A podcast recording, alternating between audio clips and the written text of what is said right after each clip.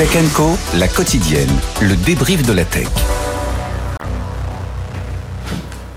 Un bon débrief de la tech qui s'annonce encore ce soir avec nos experts qui sont là. Didier Sens. Salut Didier. Oui, bonsoir. Journaliste donc spécialisé dans la tech depuis quelques années, on va dire. On va pas rentrer dans les détails, mon cher Didier. Très heureux de, te retrouver. Pareil. À tes côtés, Salim Nassur. Salut Salim. Salut fondateur de Mars, ex-Google pendant plusieurs années, qui a une vraie connaissance très pointue euh, de tous ces sujets euh, liés à la tech. Euh, et puis, tiens, c'est une première aussi. Étienne Braque est avec nous. C'est pas une première, puisque tu étais venu commenter l'actu avec Frédéric Simotel. Et comme on aime beaucoup Étienne Braque, qui d'habitude est là pendant 2-3 minutes dans Takenko euh, pour commenter euh, des chiffres boursiers, eh bien là, on s'est dit, on va faire un débrief aussi avec Étienne. On est ravi de t'accueillir, Étienne. Merci François. Euh, alors, ce soir dans l'actu, bien évidemment, Nvidia qui a explosé tous les records. Étienne, tu nous en parleras dans quelques instants, mais évidemment, on aura plein de choses à commenter là-dessus. on reviendra aussi sur Meta et Microsoft qui poussent Bruxelles à rejeter le plan d'Apple pour ouvrir l'App Store en Europe. Vous savez que euh, bien dès début mars, Apple va être obligé de proposer euh, un App Store alternatif en fait, euh, mais visiblement ça ne suffit pas pour Microsoft et et Beta. On va y revenir, bien évidemment. ChatGPT, je ne sais pas si vous avez entendu parler de cette news aussi assez drôle. ChatGPT qui a perdu les pédales pendant quelques heures. Euh, je crois que c'était dans la nuit de mardi à mercredi. Il écrivait tout et son contraire. Il disait n'importe quoi, comme quoi l'intelligence artificielle peut aussi péter un câble. Des fois, ça marche pas bien. Euh, là aussi, on essaiera de comprendre un peu ce qui s'est passé. Et puis, on parlera justement encore une fois de, de l'intelligence artificielle avec Samsung, qui, euh, avec une mise à jour de ses Galaxy Buds, va proposer en fait de la traduction universelle en temps réel. Imaginez, vous partez euh, au Japon, en Chine, n'importe où, vous avez vos petits écouteurs et vous entendez en temps réel la traduction qui est faite par une IA incroyable. Ça, enfin, ça ouvre des perspectives de voyage et de découverte, d'exploration, de dialogue aussi euh, complètement folles. Mais on va donc parler de Nvidia qui, euh, vous le savez, euh, enchaîne les records. Mais auparavant, peut-être Nvidia qui s'envole et l'IA qui bouillonne. Vous l'avez remarqué, on en parle souvent dans Takenko. Et vous allez voir que tout ça est en train de consacrer le grand retour en force de la Silicon Valley, qui avait été, c'est vrai, un peu désertée ces dernières années. Beaucoup étaient partis. Euh, et là, demi-tour, tout le monde revient, en fait. Les explications d'Antoine Eulard, notre correspondant aux États-Unis. Et après, on réagit à tout ça, bien sûr. Oui, la Silicon Valley fait son comeback. C'est à nouveau l'endroit où il faut être. Cette ruée vers l'or s'explique tout simplement par le développement ultra rapide de l'intelligence artificielle. Depuis le lancement de ChatGPT, personne ne veut rater le train en marche et les entreprises, petites et grandes, se précipitent à San Francisco qui redevient le centre de gravité de la tech mondiale. Quasiment la moitié des plus grosses entreprises de l'IA sont installées dans la région. Alors c'est un vrai retournement de situation euh, parce que rappelez-vous, il y a 4 euh, ans, pendant la pandémie, c'était au contraire l'hémorragie. De très nombreuses startups quittaient la vallée pour Miami ou pour le Texas, notamment parce que le centre-ville de San Francisco était devenu invivable, miné par la drogue et l'insécurité. Aujourd'hui, beaucoup font donc marche arrière et rouvrent des bureaux à San Francisco, une façon aussi de se rapprocher des nouveaux spécialistes de l'IA, euh, ces talents que euh, les entreprises s'arrachent. Symbole de ce renouveau, OpenAI vient de s'installer dans d'immenses bureaux au centre de San Francisco, au total 46 000 mètres carrés. L'entreprise de Sam Altman a en fait signé le plus gros contrat de location commerciale depuis 2018 à San Francisco. Voilà, j'aime bien la conclusion de ce papier euh, d'Antoine Hollard avec euh, donc le retour d'OpenAI sur le voilà le lieu symbolique de la tech depuis des dizaines et des dizaines d'années, hein, la Silicon Valley, San Francisco, qui est en train de redorer son blason. Euh, Salim, alors toi, tu as travaillé, je le disais, chez Google pendant des années. Tu connais très bien ce coin-là. alors même si tu étais peut-être basé en Europe, je pense que tu as dû bosser dans la Silicon Valley. Elle est, elle est très souvent au siège de Google, qui a quelques dizaines de kilomètres de San Francisco. Euh, qu'est-ce qui s'est passé? San Francisco était une ville vraiment adulée, euh, qui, était, qui était vraiment hyper hype, et puis il y a eu la descente aux enfers. Alors, oui, San Francisco était euh, Donc, comme tu disais, j'ai passé beaucoup de temps là-bas. Et il faut voir que San Francisco fait partie de la Silicon Valley, mais la vraie Silicon Valley, quelque part, elle a toujours été un petit peu plus bas, Ailleurs, vers Saint-José, etc. Exactement. Et parce que c'est là où tu avais le siège d'Apple, qu'on voit derrière, Hmm. Cupertino, le siège de, de, de Google à Mountain View, etc. Mais c'était un peu le hub. Mais c'était vraiment effectivement un peu le hub et il y avait surtout des startups un peu euh, effervescentes qui, qui, qui démarraient un peu là-bas. Et ce qui s'est passé pour répondre à ta question, bah, c'est simple. Au niveau du Covid, à un moment quand tout le monde s'est mis à faire du télétravail, bah, tu te dis en fait c'est assez simple. Tu, tu, tu es un ingénieur ou tu travailles dans ces boîtes tech, tu gagnes bien ta vie. Le loyer est très cher à San Francisco et tu peux faire la même chose en étant euh, soit au Kansas ou en Arkansas ou mieux encore sur une île à payer beaucoup moins cher. Donc euh, Oui. tout le monde a déserté. Parce que, excuse-moi, je te coupe, parce qu'à l'époque, toutes ces boîtes de, de tech autorisaient en fait leurs employés à travailler en télétravail de n'importe où. De n'importe où. De n'importe Ça a où. changé un peu. Et euh, ça a complètement changé. Et il y avait eu aussi euh, Mark Zuckerberg qui avait euh, décidé, alors bon, est-ce que c'était une bonne mauvaise de- de- décision de, de changer aussi les salaires en fonction de l'endroit où tu te trouvais pour qu'il Oui. y ait un ajustement par rapport au salaire? Mais globalement, effectivement, le- la vallée et plus particulièrement San Francisco, c'est un peu vidé euh, parce que ben, tout le monde pouvait travailler d'où il souhaitait. Là aujourd'hui, on voit ce retour euh, euh, ben, de ces startups et notamment entraînés par cette intelligence artificielle et, et plus particulièrement avec le fer de lance OpenAI. Donc c'est très symbolique d'avoir OpenAI qui met son siège ça. euh, à San Francisco, tout comme à une époque, et on l'a vu dans le reportage, hein, cette grande tour, c'est la tour Salesforce. Ben, quand Salesforce installe la plus grande tour et la plus haute tour de San Francisco, ça veut vraiment dire, voilà, paf, c'est ici que ça se passe. Mais c'est du, là- symbole. Voilà, c'est du symbole. Et OpenAI fait la même chose, c'est du symbole.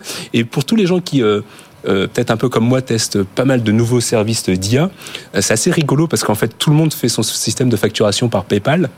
Et en fait, c'est marrant parce qu'en fait, quand tu regardes la, la facture qui est faite, éditée par PayPal, ben, tu vois toutes les adresses en fait de toutes ces nouvelles entreprises. Et en, en effet, il y en a quelques-unes parfois qui sont ailleurs, mais il y en a beaucoup qui sont à San Francisco. Donc, je me retrouve avec plein de factures de San Francisco, euh, de différentes boîtes qui se sont installées là-bas. Donc Fran- San Francisco redevient fréquentable Mm. après avoir été une ville euh, qui était, euh, on va dire, non pas infréquentable, mais qui avait perdu en, de sa superbe. hein. Alors- il y avait beaucoup de drogue, d'après ce que j'ai compris, Bah, énormément d'insécurité. Il y a toujours beaucoup de drogue, euh, et après je veux pas monopoliser la parole, mais, mais c'est vrai que moi j'ai toujours été, euh, euh, je dirais un peu choqué, euh, un par la drogue, mais surtout par la pauvreté. En fait, Oui, tu oui. es dans deux univers où quand tu es dans une tour, tu parles de refaire le monde et euh, Mm. on Tu gagnes beaucoup d'argent. on gagne beaucoup d'argent. Tu roules dans ta de- Tesla on sans aucun coup de problème. millions, et puis tu descends en bas de l'immeuble, et ben effectivement il y a des gens qui, qui sont en train de prendre du crack, qui sont en train de d'être pas bien, si tu veux. Donc ça Mm. c'est vraiment une dichotomie qui, est, qui était assez importante, et je pense qu'il va être encore plus exacerbé aujourd'hui, parce qu'il y aura de plus en plus Ouais. de gens qui vont bien gagner, d'autres qui vont être laissés pour compte, et surtout. euh, ce, qui, ce, qui, ce, qui, ce qui va repartir, ce qui était un peu reparti à la baisse, c'est le, le, le coût des loyers à San Francisco qui va exploser parce que quand tu vois les salaires des gens de chez OpenAI et qu'ils ont pris les plus, des, des- des locaux de Ouais. 46 mètres carrés, bah, tous ces gens-là vont chercher à être logés à côté Ouais. et donc ça va mathématiquement augmenter le prix des Donc l'habitant de San loyers. Francisco moyen, on va dire, va Il y se en a plus, en fait, retrouver euh, Il n'y a plus tellement d'habitants. éjecté en banlieue, quoi. Complètement. Ouais. Complètement. C'est clair. Didier là-dessus. Non, non, mais rien à ajouter, absolument. Bon, Étienne, San Francisco. Vous connaissez San Francisco? Oui, toi, tu connais. Un petit peu. ouais. Vous y allez deux, deux, trois fois. Étienne? Non? Alors je devais y aller en 2020. Puis il y a eu le Covid. Et depuis, 2020, j'ai pas eu l'occasion d'y retourner. Tu as bien choisi ta date, mon cher Étienne. C'était parfait. Euh, tiens, à quelques dizaines de kilomètres de ça, il y a Santa Clara. Santa Clara qui est le siège de Nvidia, créé euh, d'ailleurs en 1993. C'est rigolo parce que, enfin, c'est rigolo. Euh, Nvidia a fêté ses 30 ans l'année dernière. Qui aurait pu prédire en fait le destin d'Nvidia, qui, euh, rappelons-le, et je le dis très souvent hein, était au départ une, une petite boîte de tech qui s'adressait aux geeks. On a tous connu il y a, Mhm. au départ Nvidia qui fabriquait des cartes graphiques pour booster ses ordinateurs. Pour les jeux vidéo, pour. ouais. Exactement, pour avoir, moi je me souviens, je jouais à Quake et pour avoir un Quake hyper fluide, hyper beau, paf, il fallait que je mette une carte 3D euh, hyper puissante. Et ben voilà, c'était du Nvidia. Et puis Nvidia est arrivé euh, euh, sur des marchés, a commencé à arriver sur les laptops. Hein, euh, et puis après, ils se sont intéressés à l'automobile. Ils se sont intéressés. On, voit que le, le patron d'Nvidia, qui est quelqu'un de très visionnaire et qui euh, vraiment essaie d'avoir toujours un coup d'avance, a pensé très vite à l'automobile parce qu'il a vu qu'on parlait de, de voitures autonomes. Après, il y a eu le minage de, De crypto-monnaies. Et puis là, Voilà, encore une fois une opportunité incroyable. Cette puissance de calcul qu'il y a dans les cartes graphiques Nvidia, eh bien, c'est la chair à canon de l'intelligence artificielle générative. C'est fou. Nvidia qui a explosé les records, Étienne. C'est incroyable. Ah oui, bah c'est des records, mais c'est des records boursiers, mais des records de, performance aussi. Enfin, c'est les résultats qui ont été publiés hier. Le consensus savait qu'ils allaient être bons, mais là, vous avez quand même plus de 12 milliards de profits en l'espace de trois mois. Euh, donc c'est fois 9 hein, quand même en l'espace d'un an au quatrième trimestre. Euh, un groupe euh, qui est très confiant pour, pour cette année, hein, puisqu'ils ont dévoilé leurs prévisions pour le premier trimestre. Bah, c'est 10% au-dessus du consensus. Ils vont faire plus de 20 milliards de chiffre d'affaires là en l'espace de trois mois, parce qu'ils ont un monopole en fait. Ils ont plus de 80% du, du, marché des, des GPU. Donc c'est-à-dire qu'il y a une visibilité qui est telle qu'au final, en fait, ouais, c'est un boulevard quoi. Voilà. Et il y avait des doutes un petit peu. Est-ce qu'il n'y a pas un pivot qui va être touché, etc. Et au final, eh ben vous avez ce patron. C'est vrai que personne connaît. Hein, Jensen Yang. C'est vrai que c'est un groupe qui vaut quasiment 2000 milliards. Personne le connaît. C'est ça qui est marrant parce que euh, Tim Cook, tout le monde le connaît, Zuckerberg, etc. Là, vous parlez euh, euh Jensen Yang, personne le connaît. Et pourtant, sa boîte, elle fait 1900 milliards quand même euh, ce soir. Et c'est vrai que ça, c'est quand même assez intéressant de voir cette capacité à, à, délivrer quand même, parce qu'à une période, il fallait 7-8 mois hein, pour fournir ces GPU. Et maintenant, ils arrivent à 3-4 mois. Et malgré ça, ils arrivent à dire non, mais vous inquiétez pas, il y aura de la croissance cette année et encore l'année prochaine. Et c'est ce qu'il y a d'incroyable, enfin ce qui fait rêver toutes les boîtes de tech et toutes les boîtes euh, d'ailleurs d'une manière générale, c'est que en fait Nvidia fabrique des puces, mais en vend plus et plus cher. C'est ça qui est fou. Donc c'est exponentiel. Euh, c'est que le début de l'histoire en plus. C'est que le début de l'histoire. C'est que le début de l'histoire de l'accélération de l'IA. Et donc, eux, bah, forcément, ils se frottent les mains. Euh, et, et, en plus, c'est que le début de l'histoire parce que euh, il y avait quand même une restriction sur 2023 où ils pouvaient pas vendre à la Chine, euh, justement parce qu'en fait, les Américains avaient mis un embargo pour limiter un peu les capacités des Chinois sur justement le développement de leur intelligence artificielle. Donc ils ont été obligés de reprocesser un certain nombre de puces pour les réadapter au marché. Donc là, les chiffres que tu annonces, hein, Étienne, c'est sans le marché chinois. Donc imagine cette année quand ils vont pouvoir retourner dessus. C'est colossal. En fait. Ils vont pouvoir y retourner en Chine Oui, avec euh, une puce un peu dégradée. En fait. Oui, c'est-à-dire qu'en fait, c'est comme ils l'ont modifié. Qualcomm. Mm. Euh, Qualcomm avait, euh, je crois, la possibilité, l'autorisation de vendre des puces 4G à Huawei, mais pas des puces 5G. Ben, on est à peu près la même chose peuvent pas vendre la H100 euh, sans rentrer dans les techniques. Voilà. Et c'est un, un, dégradé. de la, puissance dégradée euh, qui, qui le... Et ce qui est rigolo, c'est que j'avais vu, j'ai vu ça dans un article une fois. Euh, les, les, Chinois sont empressés d'acheter plein de trucs. Euh, par un autre circuit ouais. et démonter les puces pour pouvoir les remettre dans C'est leur... vrai C'est incroyable. c'est incroyable. Ouais, c'est vraiment la, la course à, à l'or et c'est eux qui ont l'or. Euh, après, c'est marrant parce que, bon, comme ça, je fais genre des conférences, donc je suis content parce que j'avais dit depuis janvier, acheter du Nvidia, acheter du Nvidia, janvier de l'année dernière, hein, janvier 2023. Donc ceux qui en ont acheté, euh, ben voilà, vous pouvez me remercier. Ouais. Mais c'est surtout que, en fait, c'est assez marrant de voir. Tu prends que... combien de pourcentage C'est gratuit C'est cadeau. cadeau. Mais parce que je crois que l'action la, a doublé quoi en. Non, elle a, elle a, elle a pris 60% depuis le début de l'année. De cette année, mais 60% depuis, depuis, depuis le début de l'année.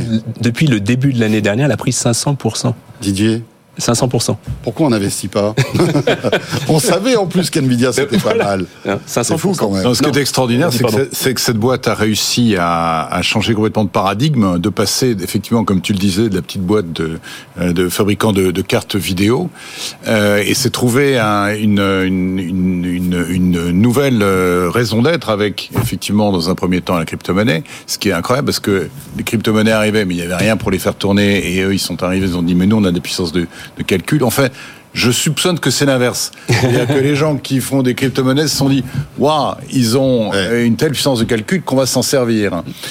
Et, et, de fil en aiguille, c'est comme ça qu'on est arrivé à l'intelligence artificielle, parce qu'il y a besoin pour entraîner les modèles de langage et pour les faire fonctionner, on a besoin de, de, d'un traitement ultra rapide. Alors, Nvidia est bien, mais pour l'instant, il reste toujours sur la même gamme de produits, mmh. avec les mêmes recettes. Et c'est là que, on va peut-être en parler, mais l'arrivée de Grok va peut-être changer euh, la donne parce que ils sont partis de zéro en disant nous, on va créer le processeur qui va être optimisé uniquement pour le traitement du langage. Euh, Est-ce que euh, ça suffit pour déstabiliser Nvidia? Je crois pas, mais je pense que là, en l'occurrence, on franchit une nouvelle étape et on arrive, comme Qualcomm a réussi à rebondir avec le marché des smartphones, euh, enfin plutôt à rebondir, à se créer mmh. une véritable oui légitime, légitimité légitimité sur le marché des, des, des, smartphones. des smartphones. Je pense que l'arrivée de de petites boîtes comme comme Grok va un peu bouleverser le marché aussi. Alors vous dites Grok, c'est quoi? Est-ce que c'est l'IA de ah Elon Ça n'a rien à voir avec. Mais non, ça n'a rien à voir. Ça s'écrit pas de la même manière. Hein. Là, c'est Grok avec un Q. D'ailleurs, ils sont pas contents. Hein. Ils ont, ils disent qu'il y a un plagiat sur le nom. et ils en veulent à Elon Musk qui a un nom pareil. Bah, c'est vrai que ça, être associé à Elon Musk, c'est pas toujours toujours évident. Euh, Juste un mot sur Nvidia parce que bon, évidemment, tout, tous les indicateurs sont au vert. Certains disent que on vit une bulle une bulle de l'intelligence artificielle. Et quand cette bulle va exploser, Étienne, on peut euh, s'attendre peut-être à une dégringolade mm. eh ben, du succès de Nvidia. Est-ce que tu le vois dans, tes indicateurs ou pas? Ouais, Quand je regarde le cours de bourse de Nvidia, ça me fait penser à Tesla. Euh, souvenez-vous, en 2020-2021, euh, l'action Tesla était passée de 32 dollars à plus de 400. Et à l'époque, alors on parlait beaucoup plus d'Elon Musk. Hein. Elon Musk était même la première fortune mondiale à chaque fois que le cours de bourse montait. Et puis c'était super parce que les marges qui rachète Twitter, bien sûr. Les, marges, les marges étaient, les marges étaient superbes. C'était même mieux que les marges de, l'automobile en Allemagne. Et puis ils allaient tout casser le marché. Et puis c'était les meilleurs, machin et tout. Et puis ensuite il y a la concurrence qui est arrivée. Et là, bam, ben, il y avait plus les mêmes marges. Et puis bon, on connaît aujourd'hui euh, Tesla. Euh, on en parle de, moins en moins. Et c'est vrai que là, ça fait un peu le, même effet sur euh, Netflix dans le sens sur Nvidia. Nvidia, dans le sens où pour l'instant en fait il y a que donc ils ont 80% de part de marché. leur carte graphique ils les vendent 40 000 dollars c'est non négociable. Hein. Alors peut-être qu'avec euh, euh, notamment euh, Meta, là, ça va pouvoir peut-être négocier un peu parce qu'ils vont en acheter 350 000 apparemment. Donc bon, ça fait quand même des commandes à plusieurs dizaines de milliards de dollars. Mais aujourd'hui, à ce prix-là, les startups qui veulent faire de l'intelligence artificielle, ils peuvent pas s'en payer parce qu'une carte, ça suffit pas. Il faut s'en acheter des dizaines. Donc à chaque fois, le ticket d'entrée, c'est plusieurs millions de dollars. Et donc là, en fait, ils sont dans un monopole où au final, tout est permis. Quand vous regardez les résultats d'hier soir, c'est quand même assez dingue. Mais vous avez une marge nette de 53%, une marge d'exploitation de 70%. Enfin, c'est dingue, quoi. Enfin, il y a personne. mais oui, c'est, enfin, ils, se font des en or. Donc euh, au bout d'un moment, enfin voilà, non, mais il faut dire ce qui est. Voilà, et, au bout d'un moment, c'est, pas ça. Il y a eu un bip, hein, vous avez entendu c'est, pas ça en fait de se faire 53% de marge. C'est-à-dire ça, ça peut pas tenir dans la durée. Ça peut pas durer. Ça peut pas durer. C'est-à-dire qu'en fait, au bout d'un moment, il y aura une concurrence où il y aura quelque chose. Mais il y aura. Euh, je, je, rappelle juste en passant le. On va passer à ce que, ce que Sam Altman euh, prépare en ce moment, c'est-à-dire qu'il cherche justement à contrer Nvidia en, en, en, ramassant des fonds pour créer sa propre infrastructure de, de, de, de processeurs mm. dédiés. Salim il, est, il, est, il, est, il, est, il est en train d'essayer de, de, de récolter des, des, milliers de, milliards de dollars. 7 000. Hein, c'est ce qu'il dit, 7 000 milliards de dollars. Euh, pour, pour, juste pour fabriquer les puces qui seront concurrentes de Nvidia. Donc ça va ah, arriver très très C'est pas que ça en fait. Euh, et en fait, c'est intéressant parce que je pense qu'il y, y, a le côté économique dont tu parles, il y a le côté macroéconomique qu'on voit un peu moins, et après il y a le côté euh, usage en fait. Hein. Donc sur le côté économique, je sais pas si on peut dire que c'est une bulle, et je suis pas certain qu'on puisse le comparer à Tesla. Tesla, c'était du spéculatif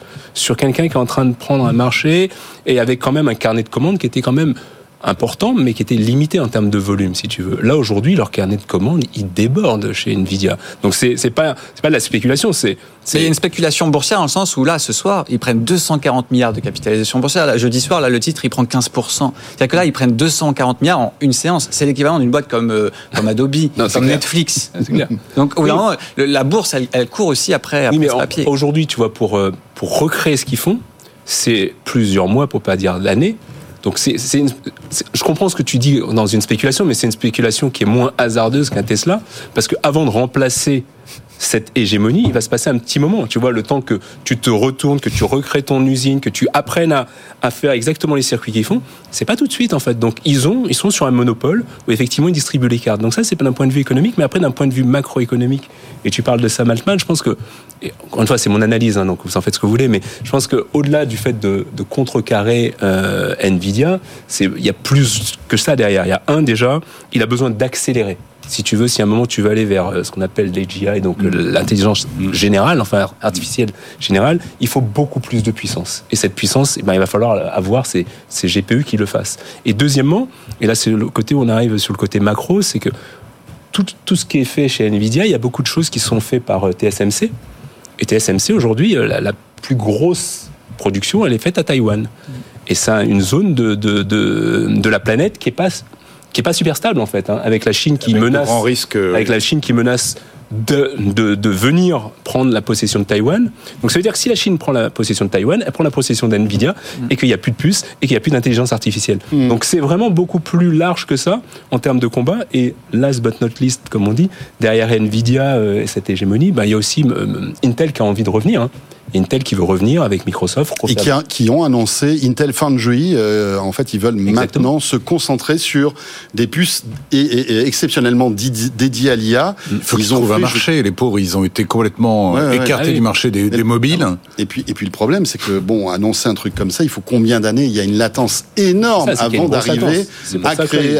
ils, sont, tranquilles. À, des, à designer des processeurs, fabriquer les usines, faire tourner tout ça. Enfin, on sait que c'est voilà, c'est une machine qui est complexe à mettre en route.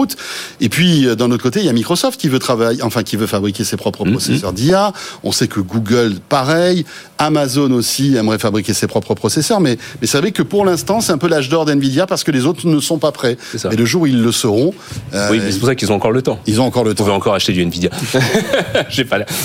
Alors justement, euh, dans, dans, dans, dans, cette, on, va dire puissance, toute puissance de Nvidia, il y a Grok euh, qui est parallèle à ça. Est-ce que tu peux nous en parler un peu, Étienne? Qui est Grok? Bah, c'est un acteur nouveau euh, qui fait une autre technologie que Nvidia bah, sur ce marché. Nouveau, il a 8 ans quand même. Oui. Oui, mais sur le marché de l'intelligence artificielle, ils sont arrivés après euh, Nvidia. Euh, non, non, pas forcément. Non. On les a connus après, mais ça fait 8 ans qu'ils bossent sur le sujet. Donc, là, où je, là, où je, rejoins euh, Étienne, c'est qu'ils sont beaucoup plus jeunes que Nvidia qui a 30 ans. En fait. Oui, voilà, c'est ça. ils ont 8 ans. Mais c'est vrai sont moins jeunes que d'autres comme OpenAI, par exemple. Ouais, c'est clair. Et donc, ils fabriquent quoi Des processeurs, en fait, Grok? C'est quoi leur, euh, leur, leur marque de fabrique? C'est des puces mais alors, c'est des puces qui sont euh, beaucoup moins euh, euh, perfectionnées que ce que peut faire Nvidia. Et c'est là-dessus aussi où ils ont peut-être une carte à jouer, c'est en termes de, tarifs. C'est-à-dire que là où Nvidia peut vendre ses cartes 40 000 dollars, là, chez Grok, c'est beaucoup moins cher. Alors, pour l'instant, ils font du 14 nanomètres. Ils envisagent de faire du 4. Donc euh, ça pourrait potentiellement euh, accélérer euh, la, rapidité de, la vitesse de, calcul. Et c'est un, marché qui, peut s'ouvrir. Alors après, comme c'est une autre technologie, ça sera aussi intéressant de voir comment ils vont pouvoir s'imposer parce que les acteurs qui travaillent aujourd'hui sur Nvidia, bah, ils vont peut-être pas pouvoir switcher sur, sur d'autres acteurs. Qui connaît Grok? Moi. Alors Oui, bah, c'était fondé par des anciens de Voilà, c'est un ancien Google. En fait, c'est assez rigolo. Peut-être que pour expliquer un peu, euh, sans rentrer dans le détail technique, mais euh, je pense que c'est important pour que les gens comprennent. Euh, en gros, on a un ordinateur. Derrière, il y a une puce et ça s'appelle communément un CPU. Après, comme tu disais, quand on était gamer, on voulait jouer, il y avait besoin de plus de puissance, donc on a fait des GPU. Les GPU, voilà, qui étaient des, processeurs pour la, partie graphique. Unit. accélérer le graphique. pour accélérer le graphique. Après, à une époque, Google a commencé à faire des TPU. Donc des tensors, euh, des, oui, ça, des tensors processeurs Unix. Parce qu'en fait, Google s'est mis très très tôt dans euh, le machine learning et s'est rendu compte qu'en fait, il fallait designer d'autres euh, puces pour aller beaucoup plus vite sur l'apprentissage euh, mhm. des, modèles, etc. Donc il y a eu des TPU et seul Google faisait ces modèles-là et ce n'était que pour Google en fait.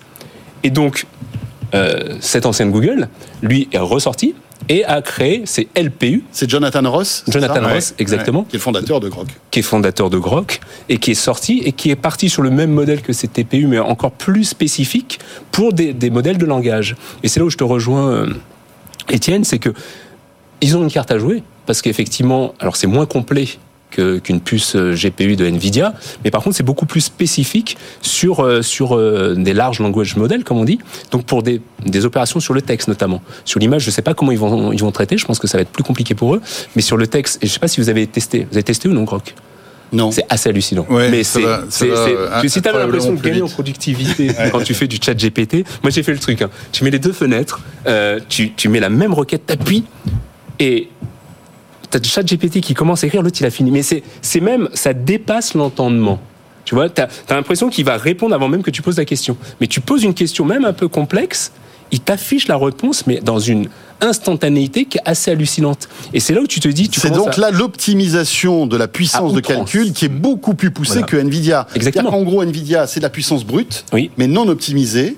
Grok n'a pas la puissance brute de Nvidia, mais tellement mieux optimisée sur que un, finalement... Voilà, sur un, un, un segment qui est le langage, en fait. Et c'est pour ça que sur des, des trucs de Grok, moi, je je serais pas étonné que tu vois, on va en parler tout à l'heure. Hein, tu, parlais de Samsung et de la traduction, qu'on puisse utiliser ce genre de puce justement pour faire de la traduction instantanée. Je sais pas si tu as vu sur un autre média américain où euh, justement il y avait euh, Jonathan Ross qui faisait le, test avec euh, avec une, une journaliste et elle conversait mais comme je te parle là, et avec zéro latence. D'accord. Alors que c'était, mais alors c'est une puce qui était dans le, téléphone, enfin dans le device, ou est-ce qu'il y avait malgré tout des échanges cloud? On le sait ça ou pas? Non, il y a du, en fait c'est ça qui est fou, c'est qu'il y avait des échanges cloud. En, plus. parce que ça rajoute de la latence. Effectivement, c'est assez rigolo. sur un réseau et tout. Alors, pardon pour euh, mes amis de, de, Microsoft ou d'autres, mais mais ils ont fait des tests aussi sur Azure versus euh, d'autres, des Google, etc. Et ça permet justement de de tester la latence et le, le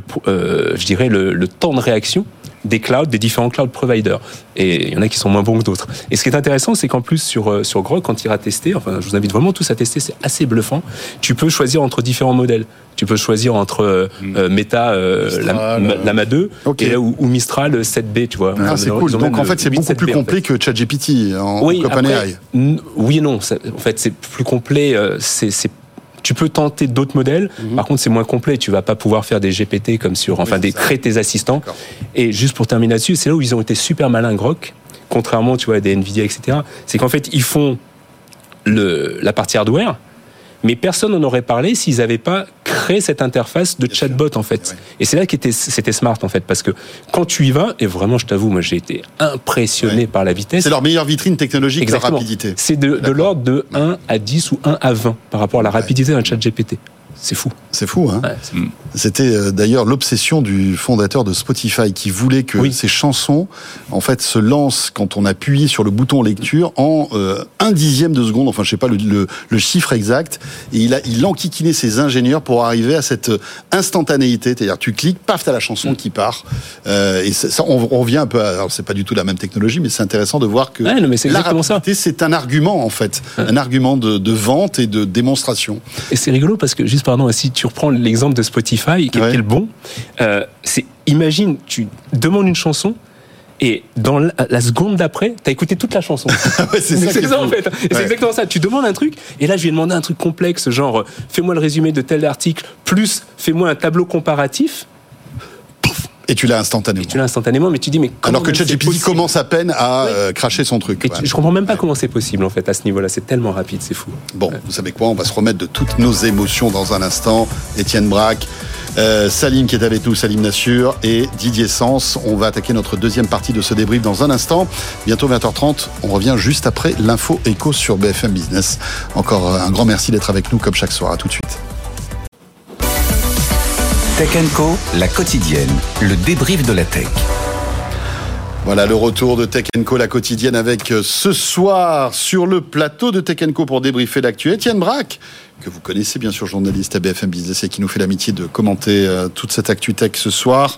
Euh, Didier Sens, journaliste tech, et on va retrouver dans un instant Salim Nassur, mais évidemment, poursuivons sur l'intelligence artificielle. On a évoqué donc le succès incontrôlable de Nvidia, l'éventuel petit poussé qui pourrait, l'outsider Grok, mais il y en a d'autres aussi qui euh, sont là et qui, euh, euh, voilà, crient haut et fort que ce sont des concurrents aussi à tout ce beau monde. C'est Anthropique, Didier, puisque Anthropique, on l'a appris il y a quelques semaines de cela, avait levé 750 millions de dollars, selon le New York Times, hein, parce que je crois qu'Étienne, c'est pas officiel. Pour l'instant, il n'y a pas d'annonce officielle, mais c'est bien parti pour. Voilà. Anthropique a été confondé en 2021 hein, par des anciens d'OpenAI qui sont partis d'OpenAI, qui ont créé leur, leur euh, langage euh, d'intelligence, de, qui paraît-il est excellent aussi. Je ne sais pas si tu connais. Alors moi, je l'utilise assez souvent et il est très intéressant parce qu'il peut utiliser lui aussi plusieurs euh, modèles de langage. Hein. il fonctionne dans différentes langues. il est hmm, parfois plus pertinent que euh, ChatGPT, parfois un peu moins. Mhm. Euh, en tout cas, c'est intéressant de, de, les, de les faire, de les, de les confronter euh, l'un avec l'autre. Ce qui est intéressant, c'est que euh, donc leur leur euh, leur chat chez Anthropic qui s'appelle Claude, qui fonctionne exactement comme ChatGPT. C'est un peu pendant, des, enfin tout le temps où il a, il a vécu, c'était un peu le, le cheval de Troie d'Amazon. Et là, on s'aperçoit que parmi les, les financiers euh, euh d'Anthropique, il n'y a, a, plus qu'Amazon, il y a maintenant Google qui est eh rentré à fond dans, dans, dans, le, dans, le, dans, le, dans le lot. C'est donc deux féroces concurrents qui ont investi euh, tous les deux dans la même boîte. Exactement. Et maintenant, la question, c'est Qu'est-ce que Google fait dans ce dans ce système-là, étant donné qu'il euh, capitalise actuellement sur Gemini, sur ses propres ressources en intelligence artificielle hmm. Voilà, donc c'est une question que, qui reste ouverte. C'est intéressant parce que c'est une boîte qui est très désirée. LG a même investi. LG, Salesforce, il y a beaucoup de monde. Ouais. Anthropique. Voilà. Après, la question qu'on peut se poser, Étienne, Salim, Didier, c'est que euh, est-ce qu'il n'y a pas trop de, de large language model? Euh, Aujourd'hui, tout le monde est en train de, de, voilà, de bomber le torse avec son intelligence artificielle, qu'elle soit générative ou non. Euh, est-ce qu'il y aura de la place pour tout le monde? C'est la question qu'on peut se poser. Salim alors la réponse on la connaît déjà, non, il n'y aura pas de la place pour tout le monde, il y aura une concentration à un moment. Euh, L'autre vraie question qu'il faut se poser et que tu, que tu poses et qui est, qui est importante, c'est est-ce qu'on a besoin d'autant de modèles? La réalité, c'est non. Euh, il y avait même un, un, terme comme ça en Chine là, qui était sorti l'année dernière, c'était la guerre des 100. Parce qu'il y avait déjà 100 modèles de langage différents ah en Chine, tu vois. Donc tout le monde se lance là-dedans. Et, et, derrière cette question, mais il y a toujours des choses qui m'interpellent. Et vous savez que j'adore la tech et c'est pour ça que je suis sur Tech Co et toujours ravi d'être là. Mais toute cette débauche d'énergie... Oui. Euh, à deux, à deux niveaux. Un, énergie, c'est très énergivore en fait. Hein. Donc quand on est de, dans, dans, des sociétés comme Microsoft, comme Google, et qu'on prône la RSE et un peu moins de, voilà un peu moins de, dépenses pour enfin d'énergie sur la planète c'est un petit peu la course à l'échalote. Donc ok on se dit que cette intelligence artificielle va permettre de résoudre un certain nombre de problèmes mais ça en crée aussi un certain nombre. Et de l'autre côté il y a moi c'est un petit peu euh, j'en parlais l'autre jour avec certains euh, ce qui me nave c'est qu'on met beaucoup aussi d'intelligence euh, humaine sur des choses où parfois il aurait peut-être fallu un peu moins d'intelligence humaine là-dessus et sur des sujets comme développer des choses sur la médecine, etc., sur l'éducation. Donc euh, cette course, on, voit, elle est pour euh, une course de suprématie. D'abord des entreprises, ensuite des États. Euh, il y a un moment, il y aura une concentration, mais il y a une débauche d'argent et d'énergie qui est pharaonique en fait. Parce que c'est vrai qu'en tant qu'utilisateur aujourd'hui, c'est euh, alors c'est très confusionnant. Euh, on ne sait plus à qui se fier. Alors on déjà pour les les uns les autres. Nous, on est un peu des spécialistes entre guillemets, donc euh, on arrive à, comprendre plus ou moins. Mais j'imagine pour le grand public, c'est un enfer. Mais c'est pas encore grand public. Il y a que ChatGPT de toute façon. Mais hein. c'est marrant parce qu'ils ont tout de suite capté toutes les parts de marché. C'est un peu comme Google sur le, quand il est arrivé sur le marché de, du moteur de recherche. La référence c'était Google, personne voulait utiliser autre chose. Là, ChatGPT GPT profite, il y a un nouveau marché qui euh, euh, qui se crée. Hop, ils ont euh, carrément mis leur, ils ont créé le, le, monopole. Mais alors, ce qui, n'empêche pas qu'il y a plein de petits acteurs qui vont avoir des solutions, peut-être des idées originales, et chacun se dit, je serai peut-être le challenger, je serai peut-être celui qui trouvera l'idée qui me permettra moi aussi d'avoir une part du gâteau. Voilà, c'est ça. Étienne bah, Je pense pas qu'il faut enterrer Anthropique trop tôt, parce que c'est quand même mhm. valorisé 18 milliards, donc c'est pas le dernier euh, arrivé. Ah oui, personne personne l'enterre. Hein, mais oui. Euh, Et après, en termes de concentration, sachant que euh, Alphabet, donc Google a mis 400 millions, c'est pas de façon désintéressée. Et, et, ça sera intéressant de voir l'étape d'après, parce qu'on a vu avec Microsoft, OpenAI, ils commencent à faire des, des solutions croisées, ça commence à avoir un usage derrière, parce que le but, c'est pas uniquement d'injecter de l'argent, c'est de trouver un business model derrière. Donc autant Va pouvoir retrouver du, financement avec euh, Microsoft, avec la vente de solutions. Autant là, bah, je pense que demain, typiquement, euh, dans Gmail, euh, dans votre moteur de recherche, etc., bah, vous pourrez avoir l'intégration de, de, cette solution. C'est déjà le cas avec certains moteurs de recherche. Hein. Voilà. Et vu la force de frappe qu'a Google, si demain ils mettent ça dans, dans Gmail, parce que pour l'instant il n'y a pas d'intelligence euh, artificielle, il n'y a pas de, chat dans, dans, Gmail et puis dans, dans, les Google Drive, etc. Ça peut aller loin parce que 400 millions, c'est pas de façon euh, désintéressée, ça vaut ça vaut 18 milliards. Est-ce que ça ne vient pas en concurrence de Gemini? C'est ça le souci aussi, parce que Google a, a aussi sa propre offre d'intelligence artificielle générative. C'est ça le, le problème, c'est que tout le monde investit, enfin des boîtes investissent dans d'autres boîtes qui sont concurrentes en disant bah je vais voir quoi. C'est un peu comme au casino quoi. Je, je, je mets de l'argent pour voir. Ou euh... Étienne, le spécialiste de la bourse, te dirait on n'investit pas toutes ses œufs dans, dans le même panier. Clair. Et, et c'est normal. À la fin, ils vont forcément récupérer quelque chose, voilà. des talents, une technologie. Enfin, même si la boîte n'existe plus, il y aura forcément quelque chose mm. à. Mais mais mais je, je, voulais revenir sur ce que tu disais par rapport aux entreprises et j'en vois beaucoup.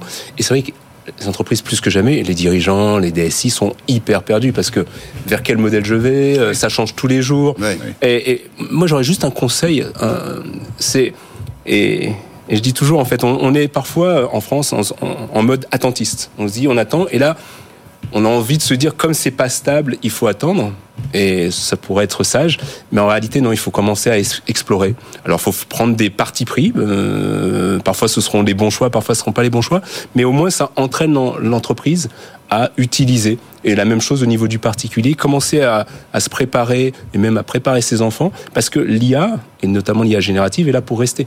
Donc le plus tôt on s'y met, le mieux c'est. Ouais. Et non, les, les, les, enfants ont très bien compris.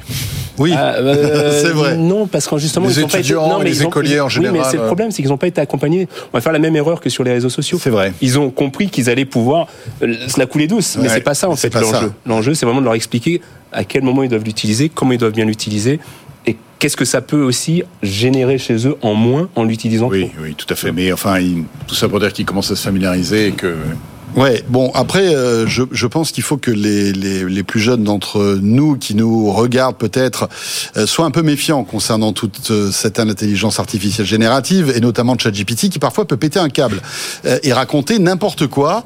C'est rare parce que c'est vrai que la plupart du temps c'est incroyable. On est tous bluffés par la pertinence des réponses.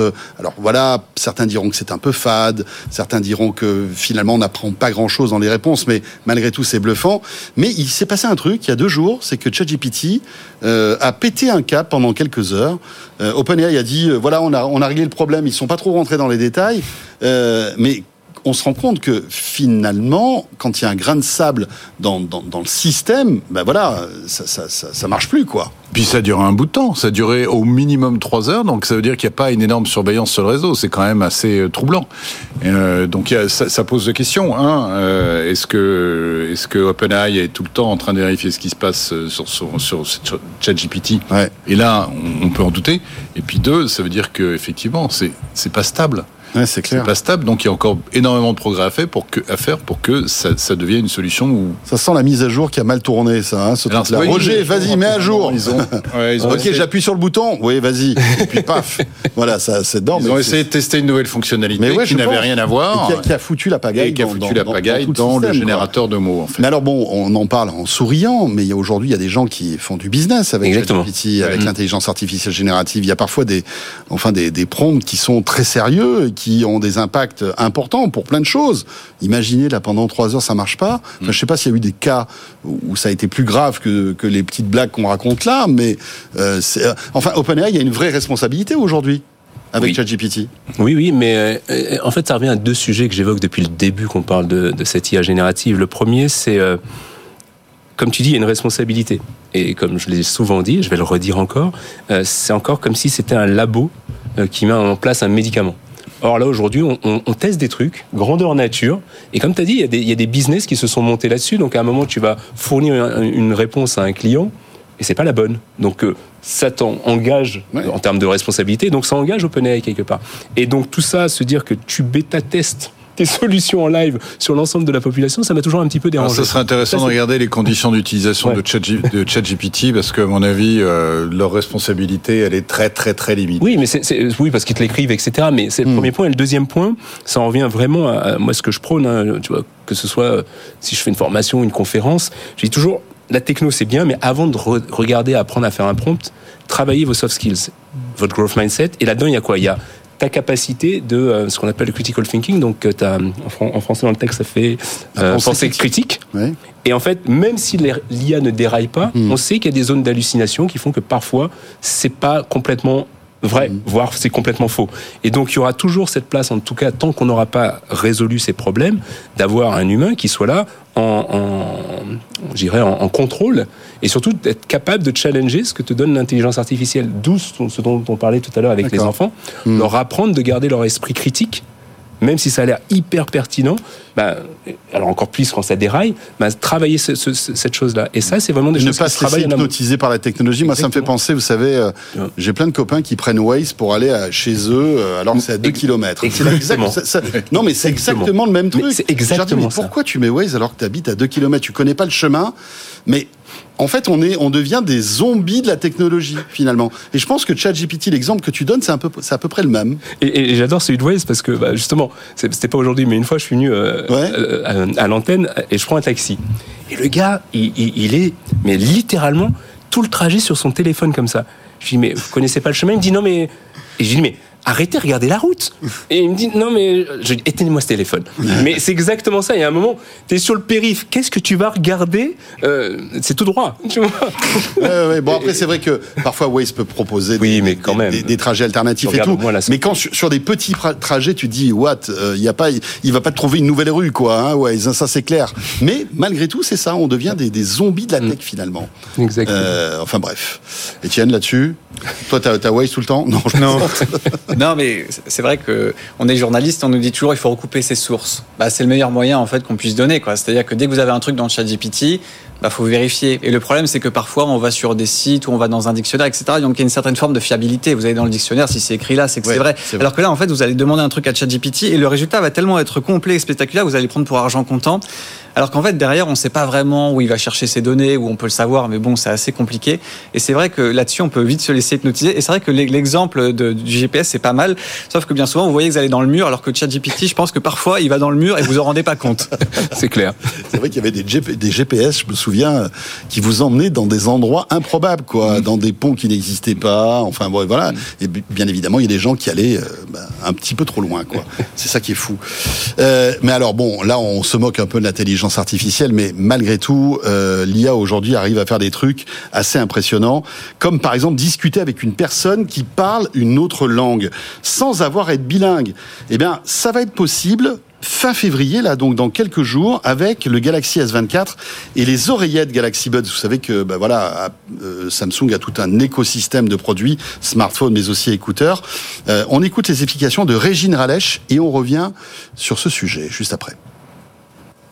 Samsung révolutionne ses écouteurs Galaxy Buds grâce à des fonctionnalités d'intelligence artificielle. Avec la nouvelle mise à jour du Galaxy S24, il sera désormais possible de traduire en direct la langue de son interlocuteur. Actuellement, 15 langues sont alimentées par Galaxy AI et le modèle d'IA générative Ghost de Samsung. L'outil peut être utilisé pendant les conversations téléphoniques, dans les apps de messagerie et à l'écrit. Une fois les écouteurs jumelés avec un Galaxy S24, l'utilisateur pourra entendre la traduction de son interlocuteur interlocuteur en temps réel dans ses oreillettes, mais il pourra également la lire sur son smartphone comme lorsque vous activez les sous-titres d'un film. Le hic, seuls quelques modèles sont compatibles, Galaxy Buds 2 Pro, Buds 2 et Buds FE. S'ajoute à cela que seuls les propriétaires d'un Galaxy S24 peuvent à ce jour profiter de cette innovation. L'étendre à d'autres marques concurrentes n'est pour le moment pas envisagé. Voilà, reportage signé euh, Régine Ralèche.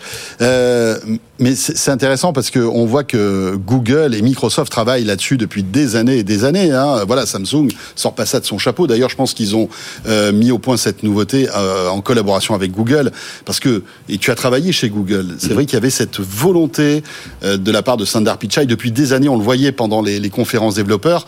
La traduction, le fait de, de pouvoir rapprocher les humains, c'était, j'avais l'impression que c'était un asset très fort de la part de Google. Ça l'est toujours. Ça l'est toujours. Oui, non, ça l'est toujours. Là où, euh, où c'est intéressant, euh, après, je suis pas forcément euh, objectif parce que j'aime vraiment bien les, les, produits Samsung. Hein. Moi, j'ai beaucoup de Samsung, donc. mais là où c'est intéressant, c'est de voir que enfin on a de l'innovation dans le mobile. Donc, Google avait testé effectivement des, des buds à l'époque, mais là Samsung d'un coup d'un seul se, met sur les oreillettes, se met sur le téléphone avec le S24, où euh, tu as plein d'intelligence artificielle. Et, et, pour le coup, alors, je sais pas, Étienne, je crois que tu as, un, iPhone, toi. Les, les, ça, ça, ça, ringardise un petit peu les, les iPhones. Parce que, le pauvre Étienne qui n'a rien demandé, paf non, mais il, se fait tacler par son tel. Non, non, mais c'est. Bah, je laisse répondre, vas-y, mais pardon. Non, vas-y. Non, non, je disais que je suis baptisé, mais c'est non, non, non, non, mais je... voilà. Non, mais c'est pas ça. C'est qu'en fait, il y a plein de gens. Pas qui... d'avoir un iPhone, euh, d'avoir un iPhone de toute façon, hein, je pense. Non, il y a plein de gens justement. Et moi, ça me fait rire parce qu'en fait, il y, a plein de gens qui, qui, utilisent des iPhones. Et encore une fois, bonjour à mes amis d'Apple. mais euh, Mais il n'y a pas eu d'innovation depuis longtemps. Là, Samsung de, enchaîne les innovations, justement boostées par l'IA. Et, euh, Ouais. et, et- non, mais c'est intéressant parce que. Est-ce qu'il n'y a pas une appli sur iPhone qui fait pareil quoi Bah non, ça, en le fait. truc. Alors, Non, t'es sûr Non, et c'est pour ça Je que- suis sûr que l'appli Google sur iPhone fait la Oui, il y comme en a, ça. il y en a hein. qui font des Oui, mais pas directement dans tes oreillettes, en fait. euh, bah, tu te mets en Et- Bluetooth. Ouais. Quel est le problème Ouais, et puis non, mais t'as as testé le S24 Non, le, le S20 Moi, il y, a- y un truc euh, qui, qui me je trouve assez, assez sympa, tu vois. T'arrives à un moment et, euh, et bon, comme là, par exemple, t'es toujours en meeting, etc. Et les gens, je leur dis toujours, envoyez des, messages, comme ça je peux répondre. Mais ils veulent ils veulent t'appeler quand même. Ouais. Ils t'appellent. Et maintenant, tu peux voir qui t'appelle et tu peux te décrocher même en meeting. Et, euh, et, et tu réponds par texte et ça lui, trans, ça lui convertit en voix. bah, Ça existe depuis des années sur iPhone, ça. Non. Non, non, non. Non, non, non, non. Bah, le- la réponse alors là, non. automatique. Comment La réponse automatique en quelques Ah non, Non, non, non, non, là, c'est je réponds euh, et ça convertit dans la voix. qu'il écrit, il écrit un texte. Voilà, Et ce attention. texte est, est, est, Et lu, dit, est lu dit, dit par au la correspondant IA, en fait. qui a décroché Ça n'a rien à voir. dans le téléphone. Et tu fais une conversation et lui te répond par la voix et ça te le remet en texte. Mais ça sert à quoi Ok. En fait, finalement, tu peux très bien faire comme tu dis, envoyer un SMS en disant je te rappelle plus tard. Quoi. Oui, mais sur réunion. certains sujets, ça peut être bien. Non, mais en fait, c'est- anecdotique. Oui, Mais ce que je veux te dire, c'est que,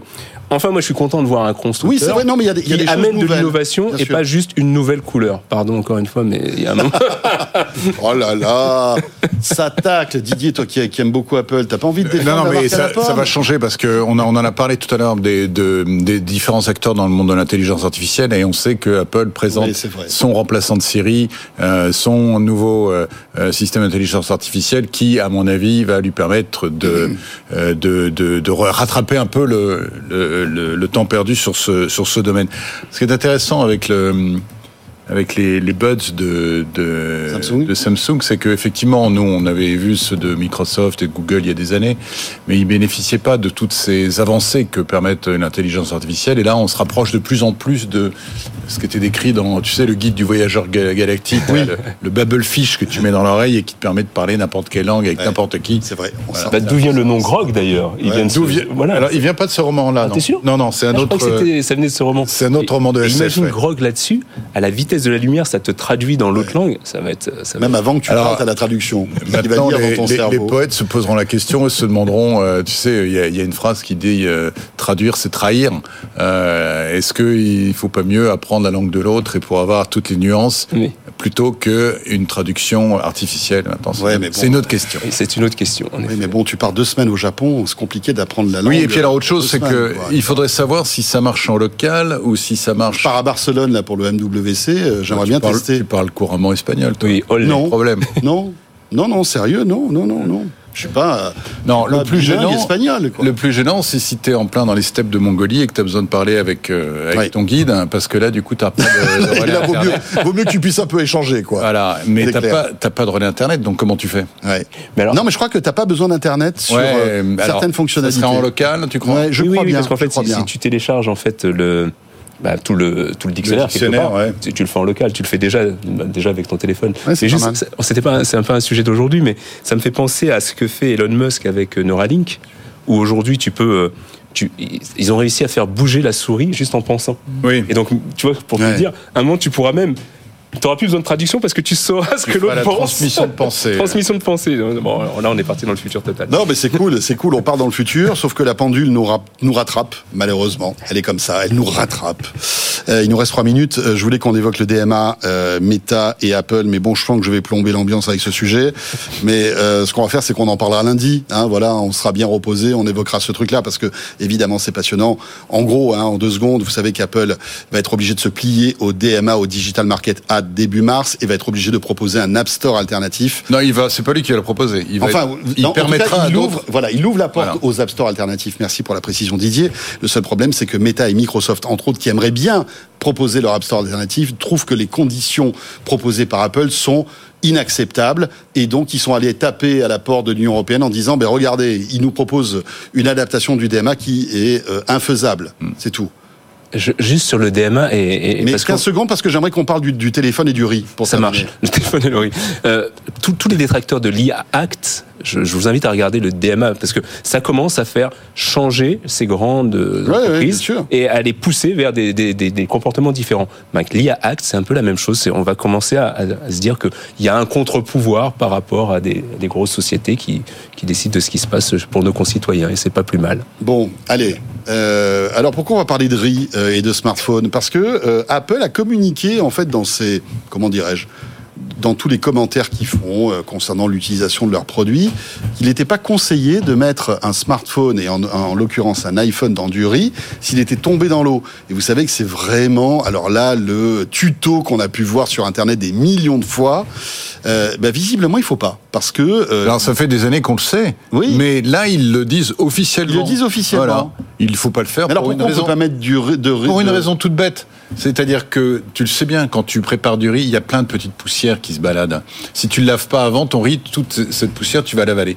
Donc le problème, c'est que si tu laves le riz, il y a de l'eau, et si tu mets ton téléphone voilà. du riz mouillé, donc tu ne peux pas, laver le, riz avant. On s'en sort pas. Hein. Donc si tu mets ton téléphone dedans, et eh ben il y a toute cette petite poussière qui rentre dedans et ça facilite pas les choses. Donc Apple dit quoi? Il faut secouer le téléphone. Non, pas le secouer, pas le secouer. Il faut tapoter ah pour que l'eau tombe euh, le long du truc laisser euh, en position verticale séchée. Docteur smartphone, c'est ça. Ouais. On a l'impression. Oui, alors vous savez quoi Déshabillez-vous. Euh, non, j'ai écrit tellement, tellement d'articles. Bien sûr, évidemment. Figaro, tu t'éclatais avec ça. Hein. oui, ça, les guides pratiques, j'en ai vu. T'en as connu quelques-uns. Et alors, du coup, il faut surtout pas euh, le. Alors, eux, ils disent de laisser. T'as lancé quoi, la musique ou quoi là C'est la musique de feu, il a lancé. C'est ton autre téléphone. Que je n'ai pas mis en mode avion et j'en suis. je pense que c'est un téléspectateur qui voulait justement réagir à tes conseils, à tes tutos. Et, et, donc, eux, ils disent qu'il faut le laisser sécher pendant 30 minutes. Moi, je vous le dis tout de suite, c'est insuffisant. Un téléphone qui est tombé dans l'eau, alors, il y en a qui sont IP 75, 69, je sais pas quoi. Avec, des, des, niveaux d'étanchéité, on va dire. Mais euh, ça peut être plus grave. S'il s'allume pas, c'est qu'il y a un problème. Donc, il faut le laisser sécher au moins une nuit une nuit. et, pas prendre sèche-cheveux, je crois. Non, surtout parce pas. Parce qu'il y en a qui disent, je vais accélérer le, séchage. Non, non, je prends mon sèche-cheveux. Il n'y a rien de pire parce que toute la chaleur va pousser l'humidité à l'intérieur des oh circuits et ça va être pire encore. moi, j'adore cette émission parce qu'on est quand même passé d'un truc macroéconomique hyper grave, hyper grave, l'IA, et, on est entre séchage de, de, ton iPhone avec le riz. J'avoue quand j'ai vu euh, quand j'ai vu le sujet, bah, j'en ai ri. Voilà. Oh, bon, euh, Étienne, pour terminer ça t'est déjà arrivé cette petite mésaventure Oui, moi ça m'est arrivé. Mais alors surtout, ce qui est marrant, c'est qu'ils disent ça, sachant que les iPhones sont censés être étanches. C'est ça qui est très drôle. Alors pas tous. Hein. Les derniers modèles. Oui, alors les derniers modèles, mais bon, depuis 4-5 ans, ils sont étanches, mais ils sont pas garantis euh, s'ils prennent l'eau. C'est comme ça qui est très drôle. C'est ça, notre téléphone est étanche. Et s'il y a de l'eau dedans, euh, désolé, votre téléphone est, pour toi. Hein. Parce que amusez-vous à apporter un iPhone dans un Apple Store en disant, bah, il marche plus parce qu'il a pris l'eau. Euh, il le détecte tout de suite. Hein. Il y a des petits capteurs mm-hmm. dedans. Il voit que le téléphone a pris l'eau. Et là, on vous dit merci beaucoup. Au revoir. t'as carrément raison en fait. Et, à un moment, il faudrait faire un recours contre ce parce qu'ils te le vendent étanche. T'as raison. Oui, il indique jamais, ils le mettent jamais. C'est jamais marqué étanche. C'est résiste aux projections et euh, à une immersion pendant X minutes. Euh. Et, que ce soit, on, là, on cible Apple, mais c'est pareil chez Samsung que t'adores. Tu vois, ils sont pas parfaits, hein, Samsung. Non, non, mais attention. Voilà. Dit que non, mais je plaisante, je plaisante. Si par exemple, il y a des gouttelettes d'eau, tu vois, ils vont te montrer des pubs où tu vas avoir des gouttelettes d'eau sur le téléphone, mais mais pas le téléphone immergé. Non, il y avait une pub d'Apple, vous vous souvenez, où euh, le téléphone tombait dans la piscine. Ah oui Et elle reprenait le téléphone. Mm. Ah oui, oui. Bah, Nous, on l'avait fait, hein, on l'avait fait dans un aquarium. Euh. oui, c'est vrai. On a tous fait ça. Je crois qu'on a tout, tout, tout journaliste qu'on est, on a, on a, mis un téléphone dans un aquarium. Ça, ça nous est arrivé. Pauvre poisson, d'ailleurs. Oui, en tout cas, moi, j'ai essayé le riz sur un 5 il y a quelques années. Il marchait pas. J'ai mis le riz une nuit, le lendemain il marchait. Alors j'ai peut-être eu de la chance parce qu'il a séché en dehors du riz, mais ça a fonctionné. Bon, voilà. On a toutes ces informations. Alors le mieux c'est les petits gels, tu sais les, pièces les petits gels de, de silicate euh, qu'il y a dans des vêtements ou dans les boîtes de, de transport, des petits trucs. C'est pas mal ça. Voilà tu mets ton truc dedans, euh, tu mets tout autour et là ça va attirer l'eau. Euh, tu prends le pari sur le riz Je suis en forme ce soir. c'est franchement c'est impressionnant là. c'est la fête. Merci beaucoup à tous les trois. On termine avec un petit sujet euh, léger pour aller tranquillement vers la fin de cette semaine.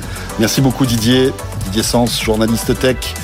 Salim Nature, fondateur de Mars, et Étienne Braque, journaliste à BFM Business. Merci à tous les trois.